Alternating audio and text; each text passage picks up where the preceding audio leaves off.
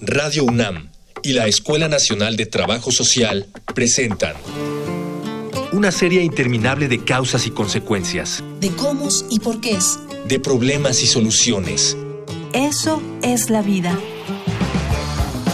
Vida cotidiana. Sociedad en movimiento.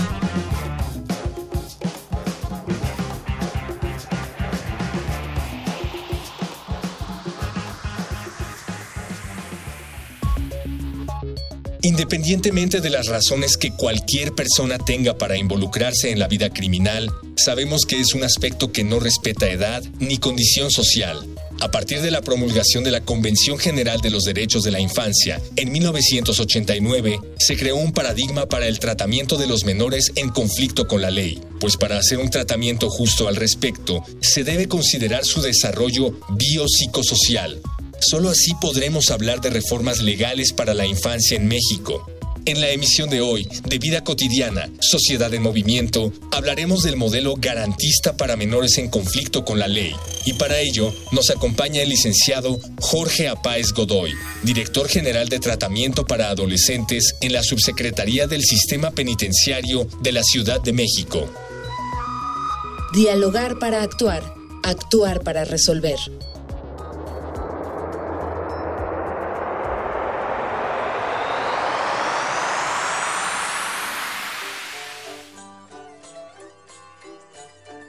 Oiga, muy buen día. Ya iniciamos este programa, Vida Cotidiana, Sociedad en Movimiento. Estamos, como siempre, encantados del favor de su escucha y encantados de veras de presentar temas que son maravillosos y que nos hacen un bien de veras saberlo como profesionistas, como familias. Y mi nombre es Gloria Tocunaga y estoy contenta como siempre con Ángeles Casillas. ¿Qué tal? Buenas tardes a todas y todos, bienvenidos. Sí, como siempre, como ya es costumbre, un programa de la Escuela Nacional de Trabajo Social grabando desde Radio UNAM, desde la colonia del Valle. Y sí, efectivamente, un tema como todos polémico, complejo, pero que vamos a tratar de abordar de la manera más sencilla para que quienes nos escuchen puedan tener algunos elementos que nos puedan llevar a entenderlo de una mejor manera. Fíjate, Gloria, y la gente que nos escucha, todos y lo hemos abordado en este, en este programa. Hemos sabido que a partir del 89, con la Convención de los Derechos de la Infancia, han cambiado muchas cosas. ¿Sí? Hay paradigmas que se rompieron y otros que se están trabajando, se están hilvanando. Y hoy vamos a hablar justamente qué pasó a partir de esto con lo que nosotros llamábamos o conocíamos como menores infractores y ahora se les llama adolescentes en conflicto con la ley o menores en conflicto con la ley. Ese va a ser nuestro programa. Recuerden nuestros diferentes medios de contacto, preguntas, dudas, sugerencias. Adelante, escuchemos. Facebook, Escuela Nacional de Trabajo Social, ENTS, UNAM. Twitter, arroba comunica, ENTS. Instagram, comunicación, ENTS. Y para hablarnos de este tema, el licenciado Jorge Apáez Godoy, bienvenido, muchas gracias. Nos sentimos de verdad, de verdad muy honrados con, con su presencia, sobre todo por la gran experiencia que, em, que te ha dado el trabajo que, que, has que, has tenido con los niños, con los jóvenes y de veras, de veras este este esto esta, este grupo de, de jóvenes, de adolescentes eh, podrá estar mejor protegido con gente que de veras sabe que de veras sabe el tema. Pues iniciamos el tema. Muy bienvenido. Muchas gracias. Bienvenido, gracias. Podríamos iniciar. Eh, yo desconozco, Jorge, te lo voy a, te lo voy a confesar. Desconozco eh, cómo está estructurado esta parte de menores, pues abarca todas las personas que pueden llegar a tener menos de 18 años compártenos antes, antes de iniciar con el tema, compártenos cómo podemos nosotros dividir o hacer una clasificación si es que existe. Muy bien, antes que nada, muchas gracias por invitarme. El honrado soy yo. Yo me siento muy contento de estar con Radio UNAM, con ustedes en particular. Y eh, les platico, efectivamente hay eh, una clasificación de grupos etarios. Esto es a partir del año 2000, cuando aparece la ley de protección de niños, niñas y adolescentes, en donde se clasifican en tres grupos básicamente, aunque el cuarto son adultos, pero eh, me referiré a los que es de nuestro tema. Primero que nada está el grupo hasta los 10 años. Eh, dijimos, no, 11 años, perdón. 11 años estamos hablando de niños. En este caso son niños inimputables, porque se considera que no tienen conciencia de eh, eh, los hechos, de las armas, etcétera. Y hay un segundo grupo que son de 12 y 13 años. estos, este grupo eh, son púberes y si llegan a cometer un delito, entonces ellos sí son sujetos, digamos, de un tratamiento. Ellos no pueden ser eh, privados de su libertad y este tratamiento debe de ser por especialistas. En particular puede ser una institución como por ejemplo el DIF, quien les dé eh, la atención eh, después de haber cometido o sido acusados de haber cometido un delito. Y el tercer grupo, que es de 14 años a los 18 años no cumplidos, es decir, de 14 a 17 años, ese grupo de adolescentes considerados eh, sí son eh, sujetos de derecho y por lo tanto si son acusados de haber cometido un delito, se procesan de manera eh, legal. Hay un sistema para atender este tema. Este, fíjate que es muy interesante porque de repente, juventud, ¿cuándo acaba la juventud? ¿Cuándo empieza la juventud? ¿Cuándo empiezan los adolescentes? ¿Cuándo son menores? ¿Cuándo, ¿Cuándo son imputables y cuándo no son imputables? Me parece que sí es importante tenerlo como muy claro y tenemos ya una edad y ya te identificamos ahora sí el, grupo del que, del que queremos hablar. Em, y les recordamos que el programa justamente está principalmente dirigido a este tercer grupo, que serían los adolescentes en conflicto con la ley. Eh, por ejemplo, cuando un joven, cuando un adolescente en este, en este caso, hace algún, alguna acción o sea, realiza alguna acción que está en contra de la ley, ¿qué hacemos? ¿Qué es lo que hay que hacer como sociedad, como, como como Estado, como, como parte de, de, gobierno, como parte de la sociedad, como familias? Bueno, eh, lo primero que tenemos que llevar claro es que este grupo de 14 y 17 años es un grupo que eh, está identificado con plenos derechos son sujetos de derecho. A diferencia de hace algunos años, antes del 2005, cuando se modifica la Constitución en un párrafo para incluir a este grupo etario, eh, no eran considerados como sujetos, eran considerados como objetos de protección. Y de ahí el concepto de tutelarismo en buena medida pero actualmente estamos hablando de adolescentes que son sujetos de derecho. ¿Qué es lo que hacemos? Bueno, pues construimos en torno a la temática del delito, construimos todo un sistema que le llamamos Sistema Integral de Justicia para Adolescentes. Este sistema eh, está compuesto por diferentes elementos que más adelante, si quieren, me referiré a ellos. Podría ser, eh, eh, Jorge, que preguntitas que pudieras este, contestar muy, muy, concreto. Eh, ¿Cómo estamos con relación a la comisión de, delitos de, parte de los adolescentes o quienes están en conflicto con la ley? ¿Qué diferencias hay entre adolescentes hombres, adolescentes, mujeres? ¿Cuáles son, por lo menos en nuestro contexto en México, cuáles son los principales delitos que, que se cometen? Sí, este tema es bien importante. Hay que distinguir mujeres y hombres, desde luego.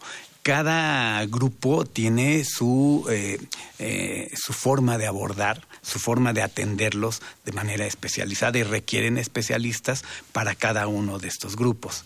Sin embargo, en la ley eh, todo el procedimiento legal empata a todos los adolescentes. Cuando un adolescente es eh, acusado de haber cometido un delito, lo primero que tenemos que llevar en cuenta es la presunción de inocencia. Es el primer punto. Es inocente hasta que no se le demuestre lo contrario. Y hay un, eh, una serie de mecanismos que el adolescente tiene para su protección y que solamente se va a privar de libertad en este primer momento que es acusado aquellos chicos que eh, mediante un estudio de uno de los actores que se llama la unidad de medidas cautelares, eh, eh, determinan que sí es necesario que se prive de libertad en lo que su juicio corre. ¿Y por qué lo hacen? Porque el chico se puede dar la fuga, digamos, se puede sustraer del efecto de la justicia, o bien porque representa un peligro para el chico o para la víctima, eh, para el acusado, el estar en libertad esperando su medida, eh, la medida que le va a otorgar el juez. Entonces ahí empieza el proceso jurídico. Después, cuando determinan si es responsable o no, se canaliza, eh, le dan la medida en un tiempo eh, debido al tipo de delito que comete. El tipo de delito es lo que va a marcar el tiempo de la medida. ¿Cuáles son los, los más comunes de los delitos que cometen los jóvenes? Generalmente este es el robo. Hasta hace dos años el robo era hasta el 80% de los delitos que se cometían por este grupo de jóvenes. Y eh, actualmente el robo ya no necesariamente implica la privación de libertad, porque afortunadamente hemos encontrado eh, caminos diferentes para ayudar a los jóvenes a reintegrarse a la sociedad y hemos encontrado mecanismos alternativos para solucionar. Eh, licenciado Jorge Páez, si me permite, vamos a escuchar un panorama del tema y regresamos. Infografía social.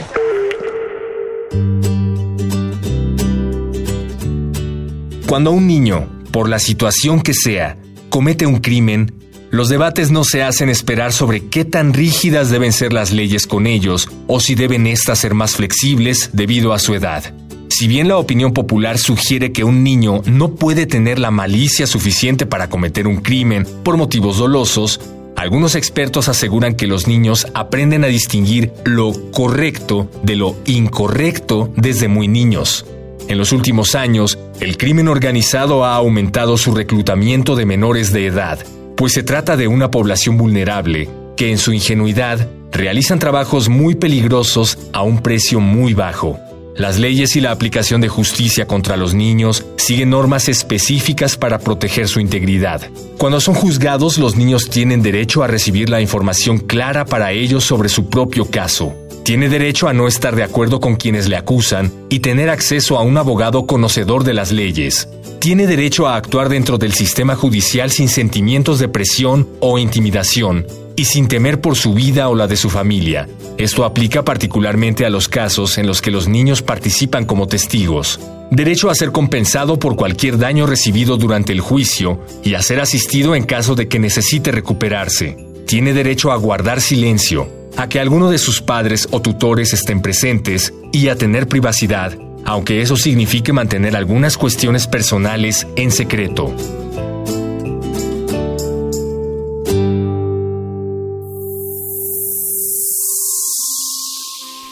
Estamos de regreso. Recuerde que estamos eh, con Jorge Apáez platicando sobre adolescentes en conflictos con la ley, eh, el modelo de garantista. Este nos decía el licenciado Jorge que estamos, eh, ya encontramos nuevos caminos para respecto al respecto al delito más cometido por los jóvenes, el robo. ¿Qué salidas? los llamados medios alternativos de solución de conflictos, lo que pretenden es el restablecimiento de el, efecto negativo que tuvo eh, la comisión del delito y restaurarle el daño a la víctima. E, ese es nuestro objetivo. Nuestro objetivo no es castigar, bueno, el objetivo del sistema no es castigar, el objetivo es eh, el replantear al joven una alternativa para que se relacione con la sociedad. Entonces es más educativo, eh, formativo eh, y que es lo que busca. ¿Cuál es el mecanismo más? El arreglo, el que haya una comunicación entre una persona y otra. Hay un principio que le llamamos el criterio de oportunidad. En las siguientes 24 horas que el chico es acusado y presentado en el Ministerio Público, tiene 24 horas con la posibilidad de extenderlo a 36 para que llegue a un arreglo con eh, la persona que lo está acusando. Yo te hice daño en tu, en tu celular, bueno, pues te lo, te lo regreso, te pago el costo que esto lo acepta la otra persona y se acabó el problema. Entonces no tenemos por qué vincularlo a un, un proceso legal. Ese, ese criterio de oportunidad es importantísimo. Pero hay otros. Por ejemplo, hay otro, eh, se, se, forman eh, una organización, digamos, eh, que no es precisamente judicial, es un centro en donde llegan también la víctima y victimario, llegan arreglos y en esos arreglos ellos establecen mediante un una mediación, por eso se llaman centros de mediación, un acuerdo, a lo mejor el daño que te hice no te lo puedo pagar ahorita ¿no? En, en, estas horas, no te, pero dame cinco meses o seis meses y llegamos a un acuerdo, a un convenio y solucionamos el conflicto. Estos centros de mediación están eh, organizados por especialistas que lo que hacen es juntar a la víctima y al, al, al, acusado para que lleguen a una solución, se establecen acuerdos, convenios y ya no se judicializa el caso. Lo que pretendemos es desjudicializar lo más que se pueda la vida cotidiana, porque esto es parte de la vida cotidiana. Y, eso apuesta más a un modelo ¿no? de reinserción, verdaderamente un modelo donde puedas otorgarle a, los adolescentes las herramientas, las oportunidades y, ¿por qué no decirlo? De verdad, la confianza, ¿no? para poder cambiar un, esquema. Jorge, nos estás comentando en cuanto a, la mayoría de los, del delito que es por robo. Y qué bueno que pueda haber una mediación, una conciliación con las partes, pero también sabemos que nuestra sociedad ha cambiado y que se han hecho más complejas, digamos, lo, el tipo de, de actos, digamos, que van en contra de la ley. Y en eso yo creo que no es tan sencillo. Hay otro tipo de medidas. Sí, el tema, por ejemplo, de los delitos de alto impacto es un tema que, eh, pues, el último recurso que se tiene para abordar esta, este, esta problemática es la privación de libertad nadie está de acuerdo con que privar de libertad va a ser un, una medida ejemplar para el chico. Sin embargo, y así lo establece la ley, es el último recurso que tenemos no con el fin punitivo de castigo, sino con el fin de acercarnos al chico, de ver su situación y de darle herramientas para que lo reinsertemos a la sociedad a la brevedad posible. La ley establece que el primer, eh, el primer contacto que tenemos con el adolescente debemos de empezar a reintegrarle sus derechos, esos derechos que no pudo, no supo o no quiso ejercer. Generalmente es porque no pudo ejercerlos.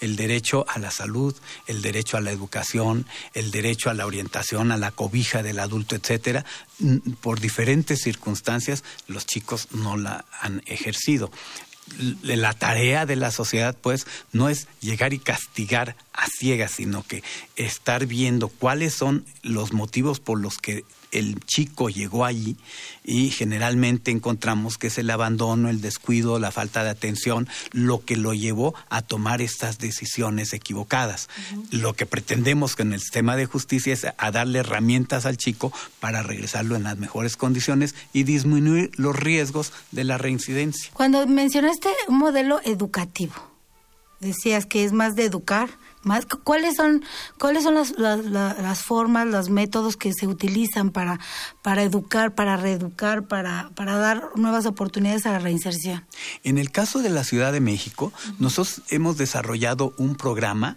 que le llamamos programa de atención integral comunitario para adolescentes. Y es un programa de programas. Incluimos desde la parte terapéutica, psicológica, de la parte también de salud, desde luego, para reintegrarle todos los derechos a los que me, eh, ya había hecho referencia. Y entonces, en este programa tenemos incluido uno en particular que trabajamos con la UNICEF y con eh, la Universidad Autónoma Metropolitana, que es un modelo de atención educativa especialmente para los adolescentes en conflicto con la ley, que considera el perfil de los chicos con los que trabajamos actualmente. De manera que lo que busca este programa es básicamente es aprender a aprender. Ese es uno de los eh, de las columnas vertebrales. No eh, no pretendemos el tipo de enseñanza tradicional. Lo que pretendemos es que el muchacho aprenda a desarrollar sus propias habilidades y se desarrolle eh, de acuerdo con sus habilidades también. Fíjate que uno de los de los Jorge, uno de los me parece que uno de los elementos más difíciles de encontrar es evaluar como el impacto que pueda tener un, programa de este tipo. Y no porque sea este programa. Nosotros que somos trabajadoras sociales, hablar de evaluar y después medir el impacto de un proyecto social pueden pasar años para que puedas verdaderamente, pues como que identificar los cambios. Eh, ¿Cuáles podrían ser los, los logros que ustedes pueden identificar y sobre todo con relación a lo que tú decías, para evitar o disminuir más bien la reincidencia y que el chico se vaya con otras herramientas, con otra perspectiva, porque me parece que no es nada fácil. Dices, por un lado está el chico, le da las herramientas, pero hay un sistema familiar con muchos déficits, que no te apoya, que dices, verdaderamente no hay un sostén fuera de este espacio que le pueda brindar esas oportunidades. ¿Cómo podemos saber qué tanto hasta ahorita vamos bien o mal? Sí, en efecto, ahí eh, formar un indicador es sumamente complejo para saber si hay o no impacto en las intervenciones que nosotros hacemos, porque además la ley no nos lo permite. Una vez que el chico cumple su medida, adiós y que te vaya bien. No hay seguimiento. No hay un seguimiento que nos pueda dar la ley. Sin embargo, la, la, la forma de actuar en la Ciudad de México ha sido asociarnos o agruparnos, invitar a asociaciones o tanto gubernamentales como no gubernamentales, instituciones de educación que participan con nosotros para que eventualmente cachen a los chavos cuando salen. Y nosotros los canalizamos eh, previo a que salgan, tenemos un proyecto, en el proyecto que me refería, en el PASEA, es el paso previo a la libertad, ¿no? Nosotros ya trabajamos con las asociaciones o con las agrupaciones para que ellos empiecen a trabajar antes de que llegue la libertad y los puedan eh, conducir y acompañar allá afuera. Hoy por hoy, lo que son pocas las organizaciones, sin embargo, de bastante buena calidad, y nos enteramos de la reincidencia o de, eh, de, una buena reinserción a través de estas asociaciones, agrupaciones y las mismas familias porque hay mucha comunicación entre las familias y entonces nos vamos enterando si el chico logró este, salir adelante o si no, eh, tenemos muchos casos. Recuerden que estamos platicando de adolescentes en conflicto eh, con la ley, estamos hablando con el licenciado Jorge Apáez, este tema verdaderamente buen tema, es un muy buen tema.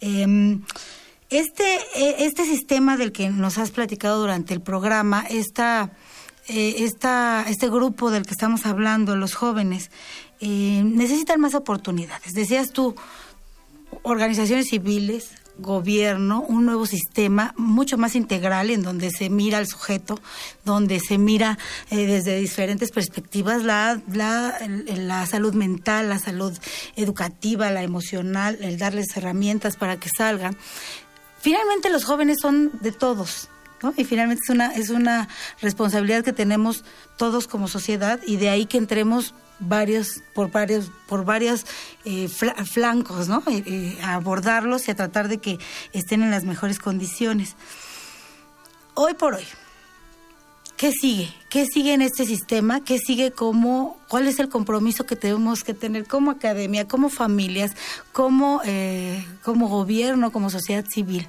¿Qué sigue con esto? Con, ¿qué, ¿Qué le debemos a nuestros adolescentes? Muy bien, pues yo creo que eh, lo que les debemos es precisamente esa atención que les ha sido en la familia negada, pero luego se hizo extensiva en el sistema educativo y se hizo extensivo en la colonia, en el barrio, y ellos encontraron otro tipo de opciones de relacionarse con la sociedad. Nosotros lo que creo yo, estamos convocando a que las familias se pongan alertas y que aprendan a identificar con tiempo cuando están sus hijos en riesgo en el momento en que tengan la atención adecuada, disminuyen considerablemente los riesgos de la comisión de un delito. Les debemos la atención, les debemos nuestro cariño, nuestro esfuerzo, nuestra eh, eh, participación con ellos, nuestra comunicación. Hay que aprender a escucharlos y hay que aprender a relacionarnos con ellos desde niños y al paso de la adolescencia, que es un torbellino de emociones, un torbellino de hormonas, un torbellino de todo tipo, en donde empiezan a salir cabellos, pelos por todos lados, empezamos a ver eh, eh, qué es esto, esta metamorfosis que está teniendo, que la apariencia de afuera solamente es el anuncio de lo que está pasando adentro. Y eso que pasa adentro muchas veces no lo comprendemos, nos da miedo, nos aislamos o rechazamos y nos llenamos de prejuicio con respecto del adolescente. Necesitamos conocer al adolescente, necesitamos vincularnos con él, saber qué es lo que está pasando en su cerebro y atenderlo.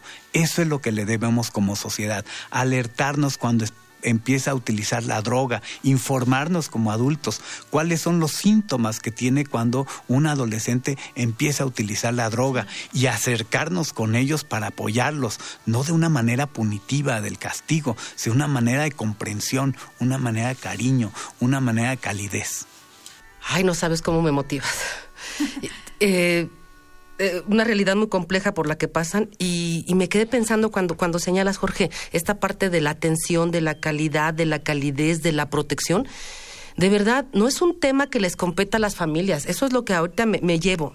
Es un tema que nos compete como sociedad, porque hay estigmas, hay, hay eh, señalamientos que hacemos a nuestros adolescentes, pero ellos forman parte del contexto en el que nos desenvolvemos de manera cotidiana. Entonces, de verdad, hagamos hagamos trabajo social todos, porque si en las familias no hay estas oportunidades y además como sociedad les negamos todo, toda comprensión, todo acceso, ¿a dónde vamos? ¿no? ¿A, dónde vamos? Insisto, si la familia no tiene como sistema todos estas, estas, estos elementos, oportunidades, pues bien podemos la sociedad y bien podemos todos los que formamos parte, todos conocemos adolescentes que están en nuestro entorno este, observémoslos, identifiquémoslos, acompañémoslos para que podamos de verdad este, contribuir desde nuestras trincheras. Esa palabra me gusta, confianza. Si queremos saber del tema, desde una mamá, desde un especialista, desde un alumno, de, ¿dónde nos acercamos? ¿Cómo, nos acercamos al tema? Bueno, eh, está en la parte institucional, si me permiten. Es eh, muy común oír decir, hay que darle una segunda oportunidad al adolescente. Yo siempre he dicho, la segunda oportunidad es para los adultos. Ya perdimos las oportunidades de atenderlos allá afuera, en la familia, en la escuela, y de repente se mete desafortunadamente en el sistema de justicia. La segunda oportunidad es para nosotros adultos, de atenderlos con calidad y de darles aquellas cosas de restaurar sus derechos que no pudieron ejercer, dijimos. Y entonces el, el, el asunto sería en acercarse a informarse, primero que es un adolescente, entender todo el proceso que pasa por adolescente. Y tenemos muchas instituciones, depende las eh, problemáticas que se presentan. Si la cuestión está ya grave, acudan a la Dirección General de Tratamiento para Adolescentes, en donde nosotros les damos todo tipo de información que se requiera, que la familia requiera. Estamos por abrir un espacio que le vamos a llamar una comunidad de prevención. Eh, eh, también tenemos una comunidad de externación en donde son medidas que en libertad los chicos están eh, llevando a cabo para pagar el, digamos, el tiempo, para cubrir el tiempo y las características que sus planes individualizados les determinó el juez. Entonces, pueden acudir a cualquiera de los centros para solicitar este tipo de información. Pero tenemos otras instituciones.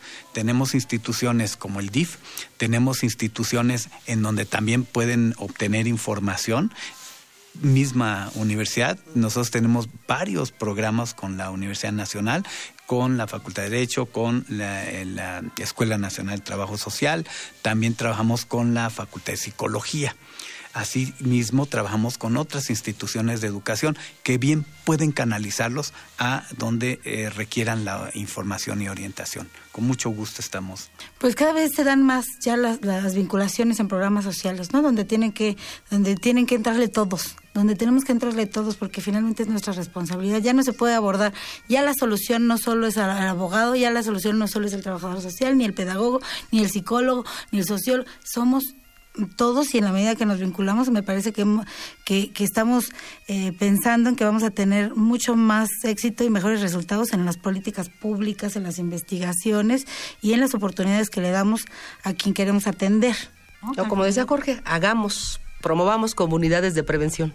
Esta es bien interesante. Yo agradezco profundamente, de verdad, de verdad, licenciado, que haya venido con nosotros. Jorge Apáez es eh, la voz que usted eh, escuchó eh, para, em, para este programa, Jorge Apáez Godoy. El nombre, muchísimas gracias. En nuestro programa ya sabe que dura poquito, dura media hora. Muchas gracias. Pues nos despedimos confiados en que podamos coincidir en nuestra siguiente emisión. Jorge, muchísimas gracias. Una, una, una- un programa muy sensible, de verdad. Muchas gracias a ustedes. Bueno, pues muchas gracias, Trabajo Social, muchas gracias a Miguel Alvarado, muchas gracias a Jorge Herrera, muchas gracias a Francisco Mejía, a Cindy Pérez, a todos, a todos los que hacen posible este programa. Mi nombre es Gloria Tocunaga y nos despedimos, Ángeles, y yo nos vamos a escuchar en la siguiente emisión. Vida cotidiana es una coproducción entre Radio UNAM Y la Escuela Nacional de Trabajo Social.